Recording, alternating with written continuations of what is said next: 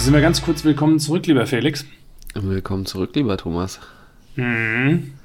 Willst du mich fragen, so wie es mir geht? Ja. Lieber nicht, ich traue mich eigentlich nicht. Alter, Aber also um mal ganz kurz die Emotionen aus dem Weg zu räumen. Ähm, die letzten zwei Tage waren für die Inhaber von äh, speziell Impfstoffaktien keine schönen. Ja. Hm.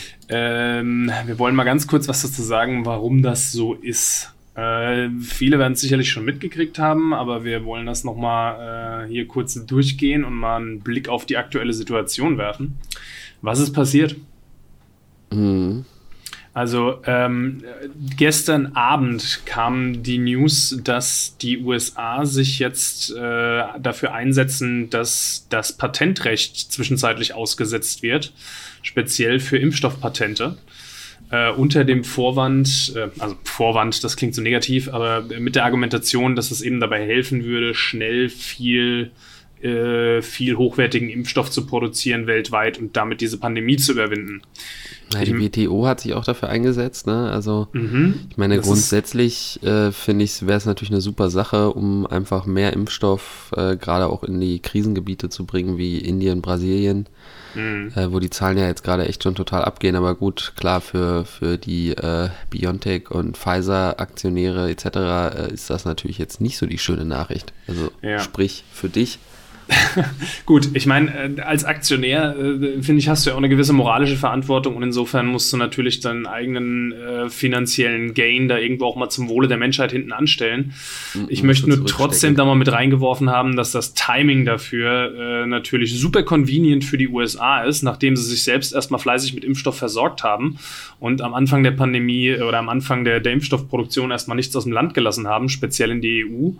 Äh, und äh, hier, wo, wo einige dieser Impfstoffe eben entstehen, speziell CureVac und BioNTech, äh, ja, äh, ist das Ganze jetzt eben finanziell für speziell diese Firmen ein Problem, weil die natürlich damit argumentieren, dass sie sich durch diese Patente und Lizenzen die, die Forschung refinanzieren. Ja. Hm, ist, ist halt jetzt äh, ja schwierig, das, das wirklich eindeutig zu beurteilen. Das ist alles eine Grauzone. Ähm, unterm Strich, wie gesagt, natürlich ein sehr nobles Vorhaben. Jetzt haben allerdings diese Impfstoffhersteller, äh, die davon betroffen sind, auch damit argumentiert, dass das kurzfristig natürlich erstmal nichts bringt.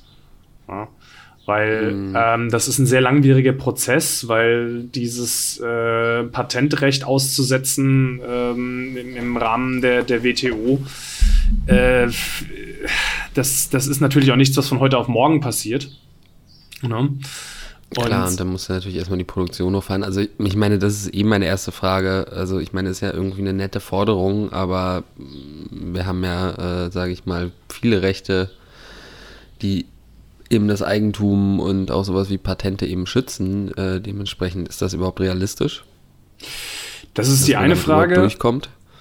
Und die andere ist, ähm, wie du schon angesprochen hast, inwiefern, also BioNTech äh, speziell hat sich zum Beispiel dazu geäußert, äh, indem sie gesagt haben, ähm, es hat einen Grund, warum nur ausgewählte Firmen Lizenzen bekommen, diesen Impfstoff zu produzieren, weil da eben eine sehr, sehr, äh, weil da sehr, sehr hohe Qualitätsstandards erforderlich sind, die du erstmal mhm. erfüllen musst.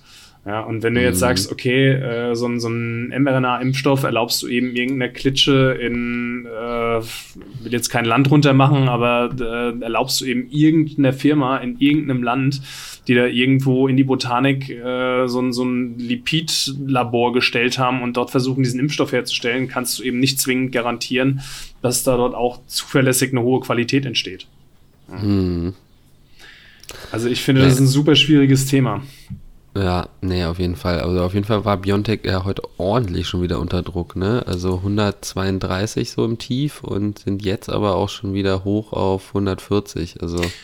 Ja, also angefangen hat ja dieser Biontech-Absturz schon damit, dass, ähm, äh, dass die gute Frau Yellen, die US-Finanzministerin, sich in einem Interview vor zwei Tagen äh, zu etwas, äh, ja, etwas vorschnell zum Thema Erhöhung des Leitzinses geäußert hat. Da mhm. ging der Crash ja schon mal los, ne? Und äh, jetzt eben gestern Abend diese News. Aber es ist nicht nur BioNTech, wenn man sich die Aktien von Novavax anschaut, von CureVac. Äh, bei Johnson Johnson ist es nicht ganz so schlimm. Pfizer hat auch einen Dip hingenommen. Also es, es betrifft die ganze Branche. Ja. Mhm. Ähm, mhm. jetzt kann man natürlich argumentieren, das ist äh, was, wo die, die Kleinanleger natürlich erstmal kalte Füße kriegen. Oder meinst du, dass das sind auch schon die Institutionellen, die da ihr Geld rausziehen, was sich da widerspiegelt?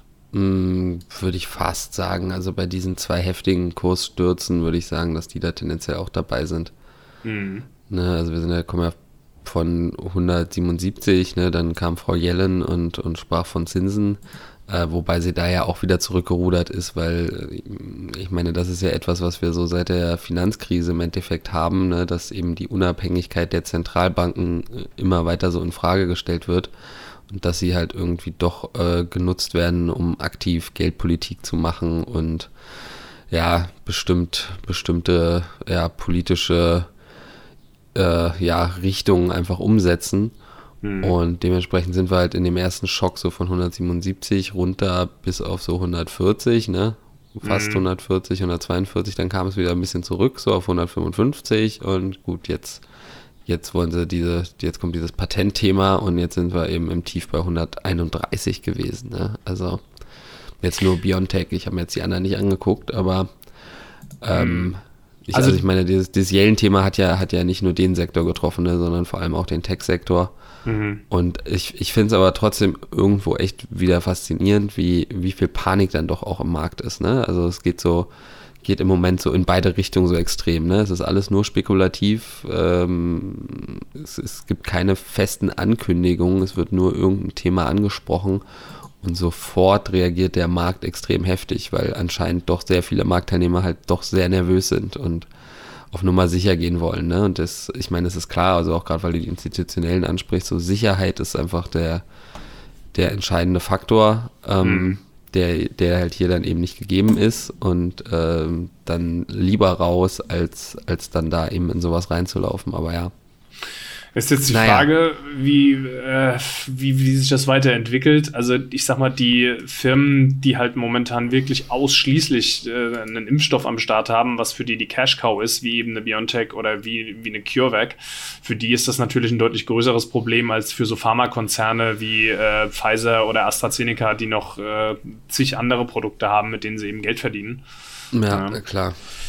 Ähm, Gut, nichtsdestotrotz, äh, ich bin bei BioNTech nach wie vor long, ja, weil ich mhm. eben, wie gesagt, der Meinung bin, dass die noch mehr in der Pipeline haben als eben nur diesen Impfstoff.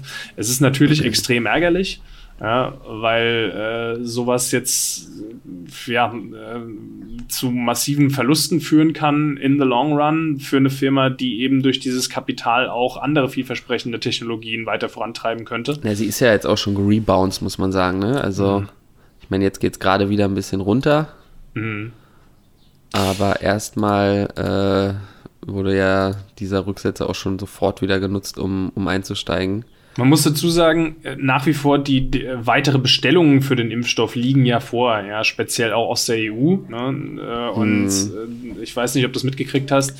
Die, der Preis für den Impfstoff, den die EU zahlt für zukünftige Dosen, hat sich nochmals erhöht.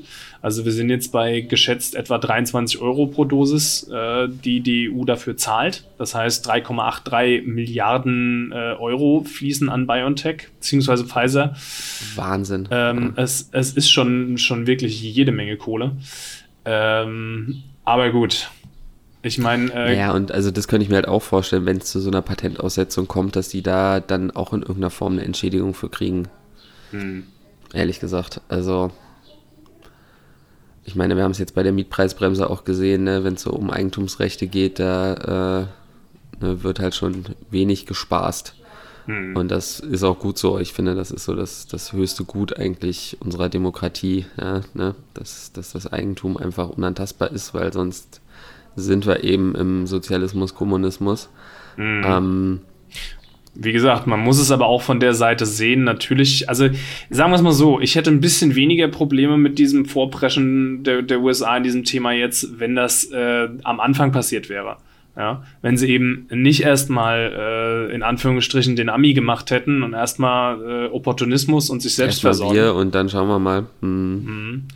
Äh, aber äh, gut, es ist jetzt ich meine, Ich meine, die, die Chinesen machen da ja auch ordentlich Wind, ne? Also die verteilen ja viel Impfstoff jetzt auch so im asiatischen Raum und, und nutzen das auch so ein bisschen, um sich ja politisch zu positionieren, sage ich jetzt mal ganz wertneutral.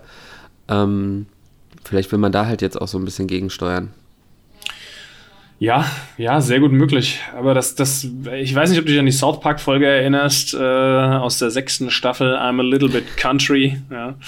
Da wurde das Thema ja sehr schön aufgegriffen. Die, die USA machen einfach gerne dieses Have your cake and eat it too. Ja. Also äh, einfach äh, den, den Krieg vorantreiben und dann andererseits aber in der Bevölkerung so tun, als wäre man dagegen. Mhm. Äh, und das, das sieht mir hier wieder nach einem sehr ähnlichen Move aus. Und das ist der Grund, warum ich da einfach so ein bisschen, äh, ja, ich sag mal naja. vorsichtig, verhalten drauf reagiere. America First natürlich, aber gut, dann, dann kann man natürlich auch gucken. Nee, also ich meine, grundsätzlich äh, finde ich es find ja eine gute Sache. Ja. Und ich ist auch für die also auch als Aktionär im Endeffekt für die Weltwirtschaft äh, dann natürlich auch eine gute Sache, desto mehr Leute geimpft werden. Ne? Also Klar. auch da kann man natürlich sagen, okay, gut, dann geht meine, meine BioNTech vielleicht runter, aber äh, alles andere geht dann im Zweifelsfall hoch. Hm. Ähm, und ja, wie gesagt, wir haben halt diese Krisenherde und da muss, muss man irgendwas tun. Ne? Ja. Gut, ich denke, mhm. das, äh, das ist zu dem Thema erstmal alles, was man momentan sagen kann. Ähm, ich würde sagen, wir schauen, wie sich entwickelt und wir halten euch auf dem Laufenden. Und so sieht's aus. In dem Sinne, also, danke für eure Zeit. Bye bye. Macht's gut.